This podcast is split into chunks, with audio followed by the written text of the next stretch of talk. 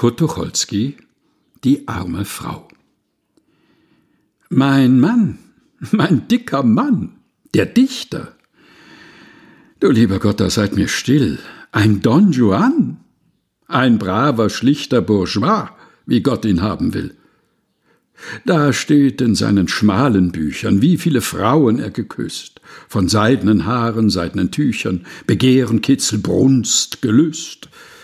Liebwerte Schwestern, lasst die Briefe, den anonymen Veilchenstrauß. Es könnte ihn stören, wenn er schliefe, denn meist ruht sich der Dicke aus.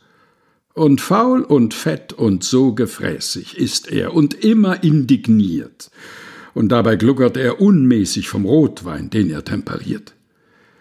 Ich sah euch wilder und erpichter von Tag zu Tag. Ach, lass das sein. Mein Mann, mein dicker Mann, der Dichter. In Büchern ja, im Leben nein. Kurt Tucholsky, Die arme Frau. Gelesen von Helga Heinold.